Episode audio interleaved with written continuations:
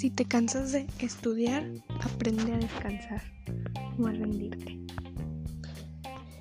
En este proyecto se entrevistará a una maestra de aquí, de Saltillo, Coahuila, en bachillerato de la escuela Cebetis 97.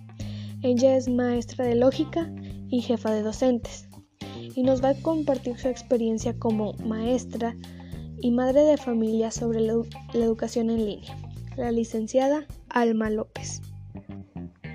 Y la primera pregunta es, ¿a quién crees que ha afectado más la, educación en línea? ¿A los maestros o a las estudiantes? Ella contestó que a todo mundo le ha afectado igual manera, pero a los que los maestros, ellos son los que revisan las tareas y tuvieron que aprender, ya que tiene maestros en su escuela que toda su vida jamás habían ni siquiera tocado una computadora y ahora tienen que aprender todo esto, este nuevo nueva modalidad que estamos viviendo. La segunda pregunta fue, ¿crees que los alumnos aprenden con este tipo de formato?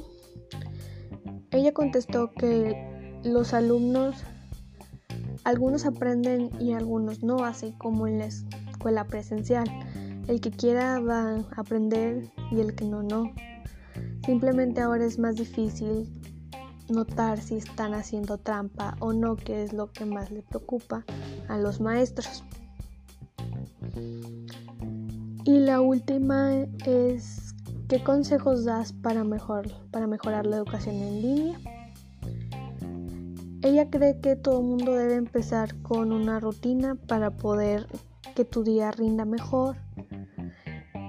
Y así tener cierto, cierta rutina que pueda hacer que no te que no sea completamente tareas ni completamente no hacer nada o estar en Netflix.